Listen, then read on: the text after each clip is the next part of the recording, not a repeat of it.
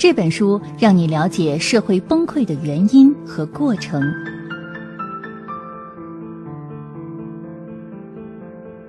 大家好，我是你们的老朋友梁晨洲。不知道你平时旅游的时候喜不喜欢去看看一些文明遗迹，比如说像莫高窟啦、龙门石窟啦、西安城墙什么的。在中美洲的危地马拉，每年都有成千上万的游客徒步穿越，只为了一睹玛雅古城迪卡尔的风采。虽然这座古城已经废弃了好几个世纪。但看着它宏伟的庙宇和宽阔的道路，可以想象它过去一定非常繁荣。然而，玛雅文明还是消失在了历史的长河中。虽然玛雅人建造出了这些巨型纪念碑和复杂的市中心，却还是不能阻止他们的社会走向崩溃。除此之外，复活节岛人能竖起让人目瞪口呆的巨石人像，却为什么逃不开森林消失、物种灭绝的命运呢？为什么同样生活在格陵兰岛，维京人就活不下去，而当地的因纽特人却能延续到今天呢？就算到了今天，我们的社会也还在面临相似的问题，比如卢旺达的悲剧，还有环境危机四伏的蒙大纳州。那么，面对这一切，我们要怎么做才能避免自己走上崩溃之路呢？今天，梁晨要给大家带来的这本书《崩溃》。就让你了解过去社会为什么会衰落消失，这些因素包括自身造成的环境破坏、气候变化、贸易伙伴的问题、敌人的破坏以及死板的社会制度。如果一个社会受到这些因素的影响，生存就会出现问题。另外，你还会知道我们现在的社会面临着哪些衰落和崩溃的风险。听完这本书，您至少会明白以下几个问题。为什么在格陵兰岛上应该吃鱼而不吃牛肉？为什么一个没有猪的社会可能是件好事？现在的美国蒙大纳州和古玛雅文明之间有着怎样的联系呢？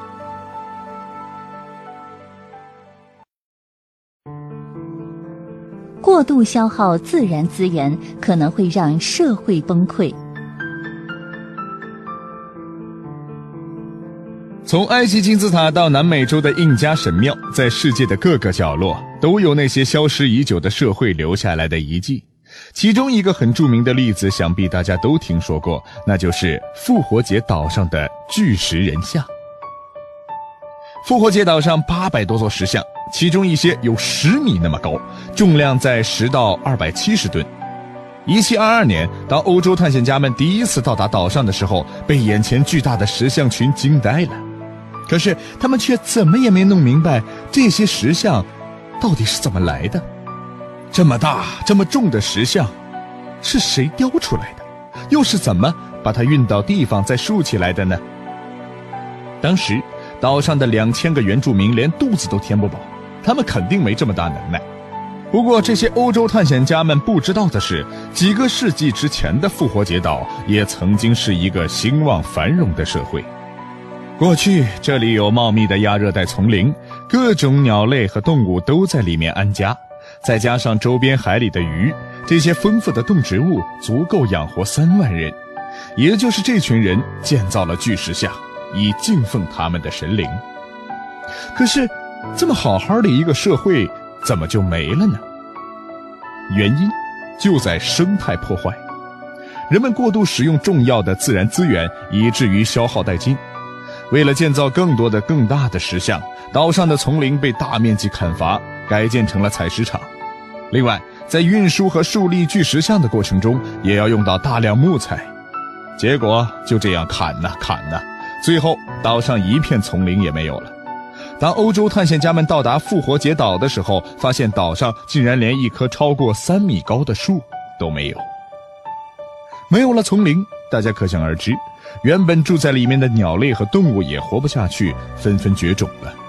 更糟糕的是，没有了树木，岛民们就没有了造船的材料，连捕鱼都不行了。最终，土壤也开始变得非常贫瘠，庄稼地颗粒无收。就这样复活节岛上的人们失去了主要的食物来源。整个社会迅速崩溃也就成了欧洲探险家们发现时的惨状。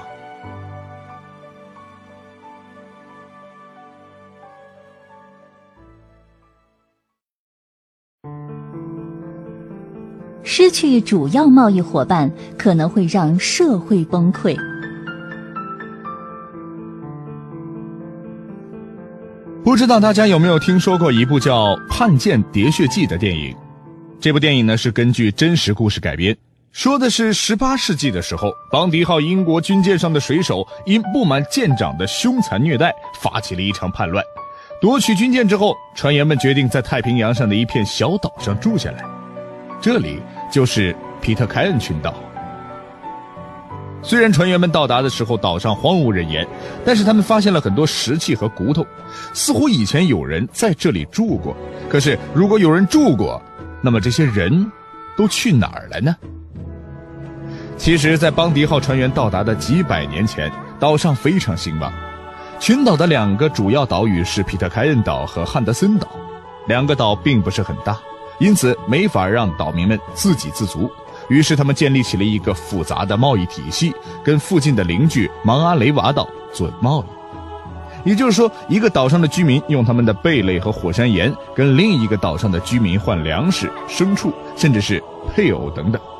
最后一点很重要，因为皮特凯恩岛很小，为了避免近亲结婚，就需要不断寻找新的对象来繁衍后代。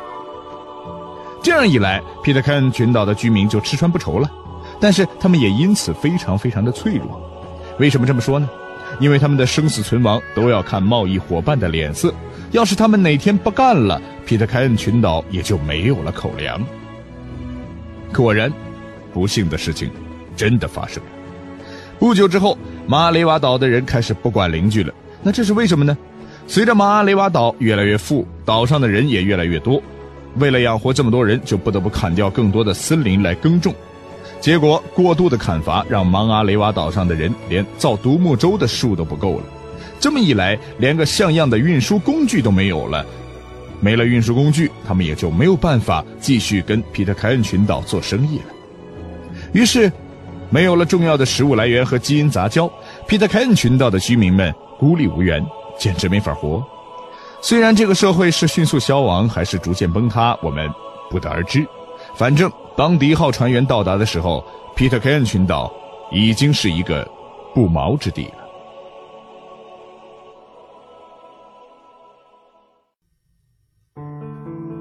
糟糕的领导会加剧社会问题。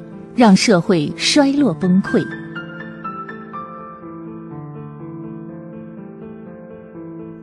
要说中美洲最吸引人的旅游胜地是哪里？当然少不了玛雅古城迪卡尔。迪卡尔的建筑物无比巨大，最高的超过七十米。你说玛雅人得多富庶才能搞出这么壮观的建筑啊？可是有啥用呢？玛雅文明最后还是崩溃了，城市也跟着破败衰落。原因在哪儿呢？还得怪他们自己。其实呀，玛雅文明的衰落跟我们刚才说的芒阿莱瓦岛有些相似。当时迪卡尔慢慢富有起来了，人口也开始迅速的增长。为了喂饱更多的人，玛雅首领决定把周围的森林都砍掉，用来种庄稼。这短期上可能解决了温饱问题，但长期下来却给环境造成了巨大的压力。森林的减少让地表土壤更容易流失，进一步带来了双重伤害。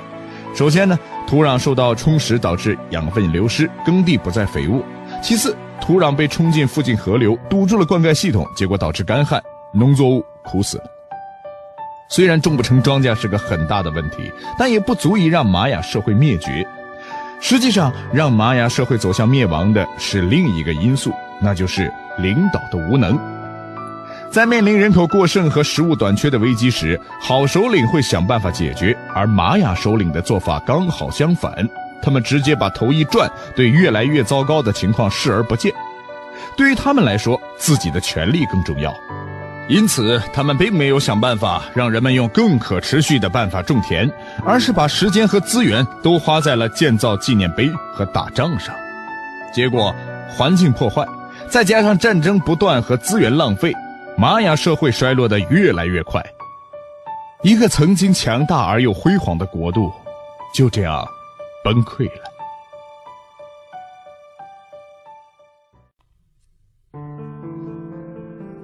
不愿适应环境的社会也会慢慢衰落。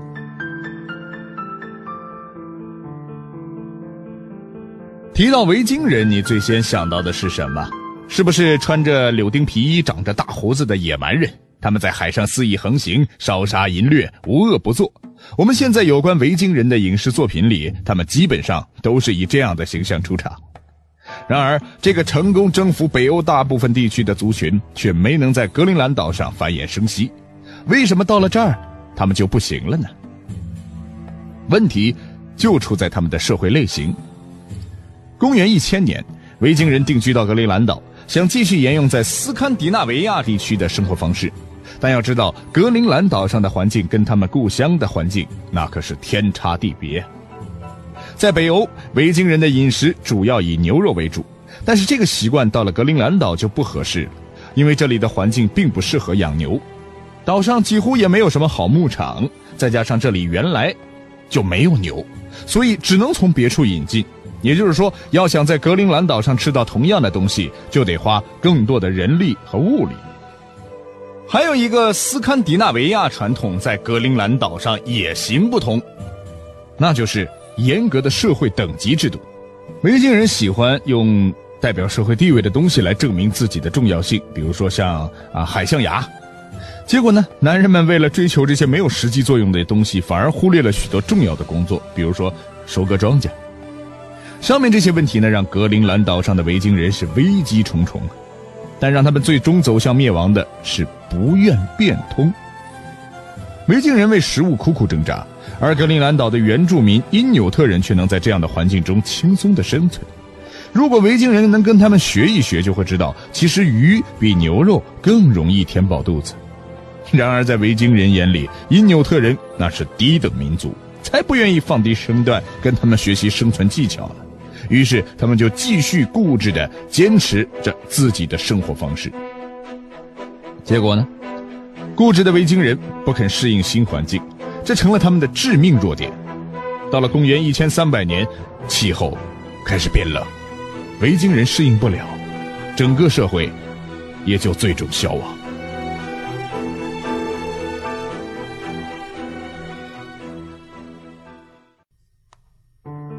小心处理环境和人口问题，可以避免社会崩溃。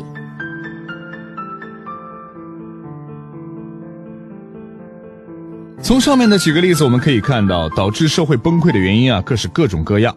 比如说气候变化、人口过剩啊，或者环境破坏等等。那么，要是能避免这些问题，是不是就能让社会延续下来了呢？迪克皮亚岛呢，就是一个很好的例子。它是西南太平洋上的一个孤立的热带小岛。这个岛呢，总面积不到五平方公里啊，人口呢也不过一千二百名，离它最近的岛呢也在一百多公里以外。然而，这样一个小岛上的社会却繁衍生息了超过三千年，啊，他们的秘诀在哪里呢？原来，不论是首领还是普通岛民，这里的每一个人都会尽力保证食物的稳定供应。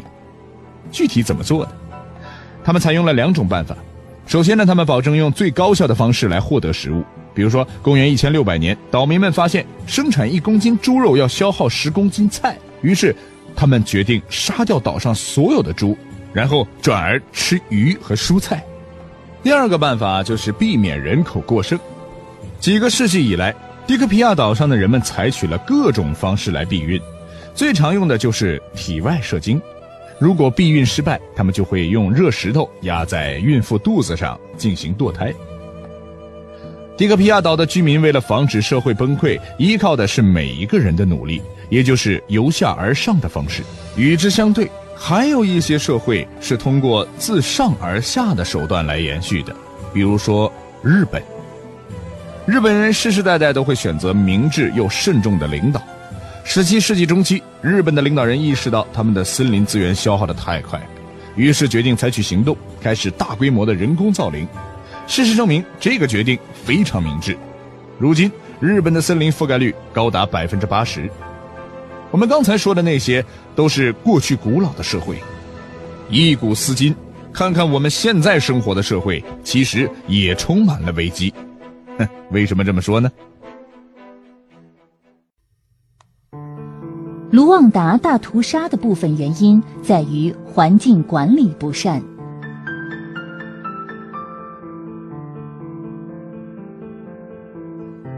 说起卢旺达，可能不少人都会想到1994年的那场惨绝人寰的卢旺达种族大屠杀。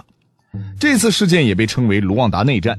短短六个星期里，有八十万的图西族人被胡图族人残忍的屠杀。普遍的观点认为，大屠杀的导火索是自私的政客为了自身利益，不择手段煽动早已存在的种族仇恨。然而，这背后却还有其他因素。其中的一个原因就是我们之前说过的人口过剩。大屠杀之前，人口过剩对卢旺达社会的影响，从人口密度中就可见一斑。一九九零年，卢旺达的人口密度就达到了每平方英里七百六十人。给你做个参考啊，当时呢，在高度发达的英国，人口密度也只有每平方英里六百一十人，可见卢旺达的人口有多么稠密。可是跟英国高效的机械化的农业生产方式不同啊，卢旺达的农民用的还是锄头镰刀，所以他们的产量很低，很少有余粮，饥荒那就更是司空见惯。于是呢，为了让所有的人都有饭吃，人们把能用的地全都开垦来种粮食，森林全被砍掉，沼泽地也都被抽干。但即便如此，东西还是不够吃。由于所有的土地的都已经被占用，越来越多的年轻人不得不推迟结婚。继续和父母住在一起。为了生计，人人都想拥有更多的土地，可想而知，土地纠纷自然越来越多。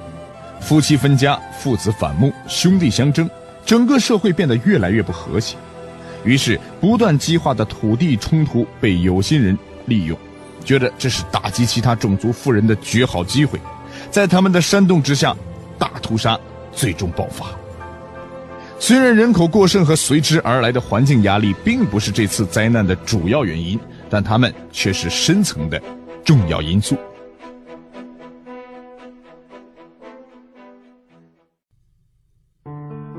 中国史无前例的发展，可能给全世界带来不利影响。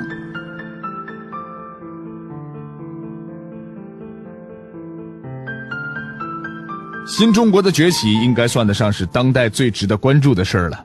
过去几十年，我国的经济增长速度惊人，不久之后就有可能赶上甚至超过美国。不过，作为拥有十四亿人口的大国，这样迅速的增长速度也会带来巨大的连锁反应，其中许多影响都是环境方面的。为了实现经济繁荣，我国的工业化速度非常之快，可相比之下，污染防治和资源开发的法规制定的速度就显得不够快了，结果环境就成了受害者，空气和水的质量都变差了不少。比如，截至二零零五年，平均每年有三十万人死于空气污染导致的疾病，而这并不仅仅是无数家庭的悲剧，还给政府开支带来了负担。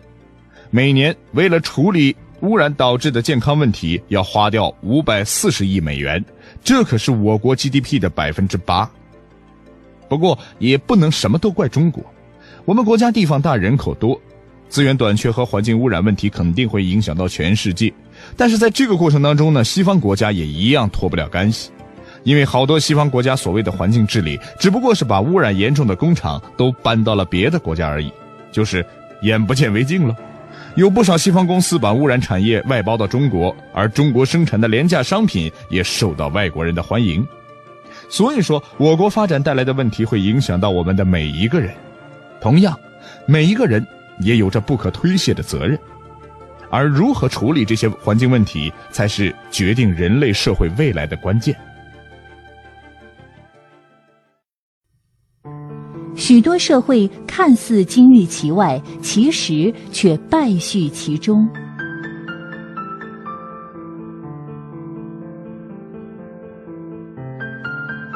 刚才我们说了，卢旺达和中国这两个发展中国家看到了人口过剩和环境污染带来的潜在威胁。然而，并不是只有发展中国家会受到这些因素的影响，西方社会同样暗藏危机。就拿美国蒙大拿州来说吧，它位于美国西北角，风景特别好。每年呢，各地游客蜂拥而至，只为看一看清澈见底、满是鳟鱼的河流，还有广阔的山野和无尽的原始森林。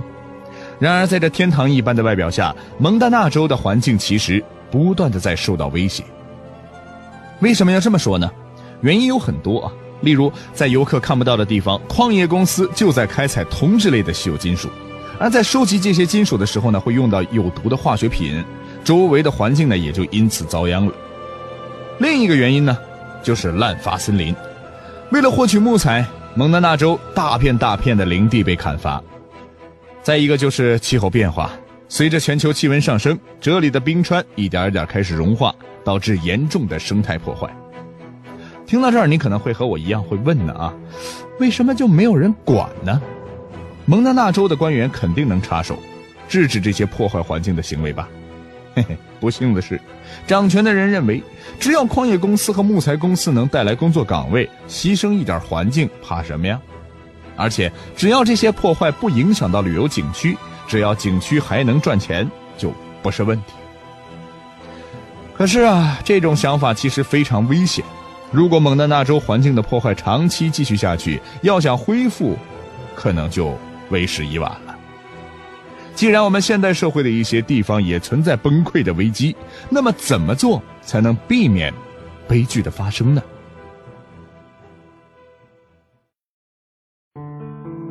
过去崩溃的社会跟当今社会有着让人担忧的相似之处。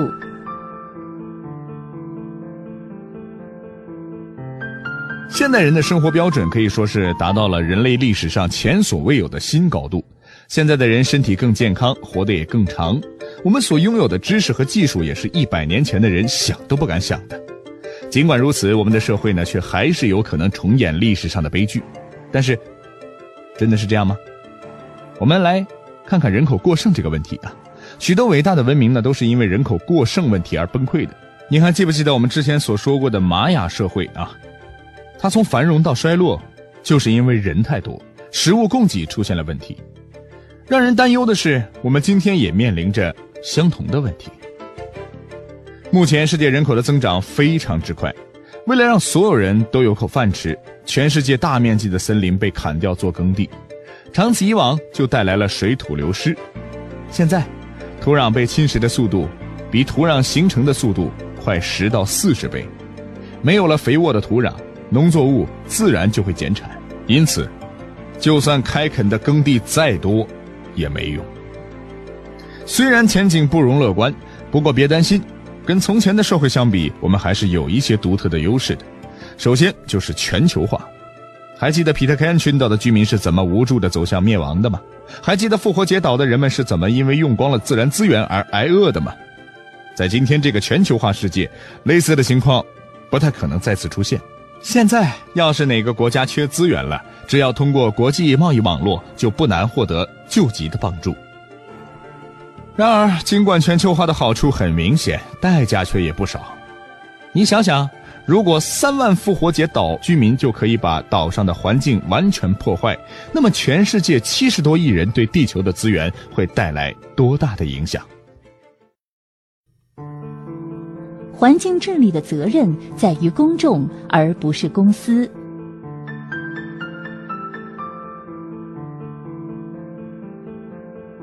假如一个不小心，现代社会真的走向崩溃，那又应该怪谁呢？许多人可能马上要指着大公司的鼻子骂了，说他们排污水污染河流，或是开采石油导致原油泄漏。我们都会怪大公司不负责任，觉得如果他们能更有道德心一点，所有的问题都会迎刃而解。但其实，公司对环境这么满不在乎，还不是我们惯出来的吗？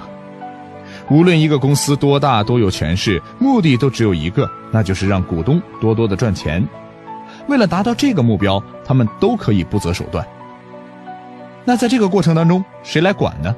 整个社会都有责任监督他们呀，不让他们来破坏环境。举个例子啊，如果我们想让公司限制二氧化碳的排放量，那就要立法来惩罚违规排放的公司。如果只跟公司说不要超量排放，那能达到的效果也就可想而知，我们也肯定会大失所望。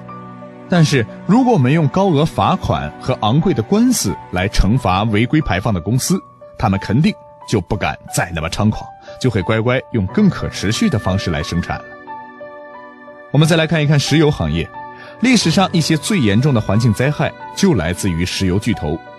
比如，一九八九年，埃克森瓦尔迪兹号油轮在阿拉斯加港湾造成了严重的漏油事故，给海洋生物就带来了严重的危害。不过近年来，石油行业开始有所改进了，原因何在呢？因为他们不得不为自己造成的环境破坏来买单了。就拿这个引发阿拉斯加港湾漏油事件的公司来说，他不得不拿出三十八亿美元来善后。从此以后，许多石油公司意识到，与其出了事儿砸钱清理，还不如一开始就好好预防。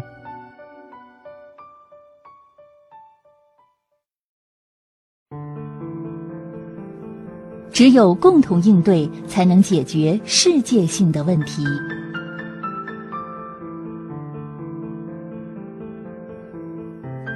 世界上大部分科学家都相信，人类活动给气候带来的影响已经到了很危险的地步。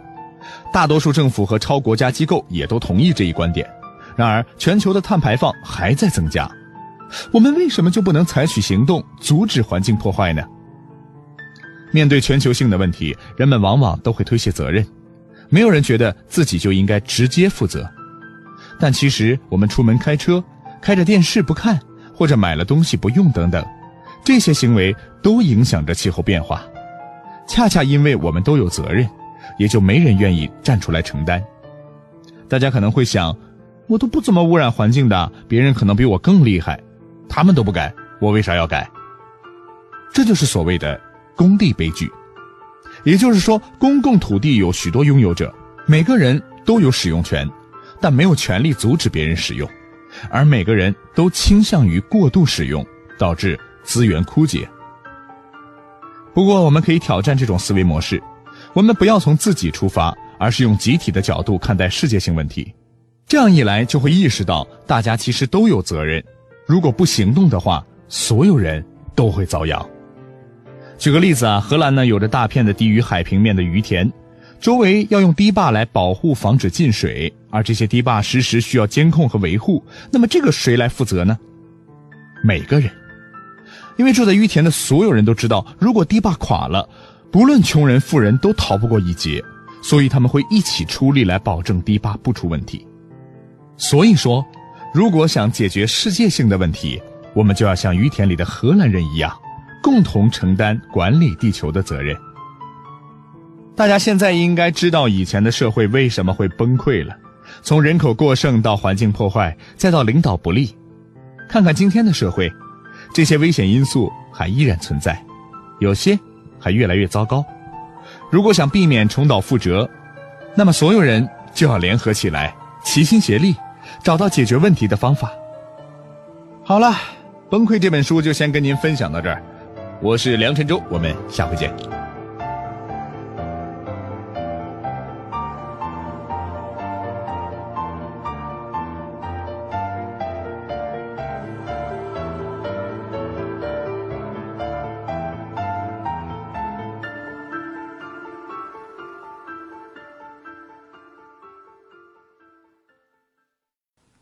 本节目由路上读书授权喜马拉雅 FM 独家播出。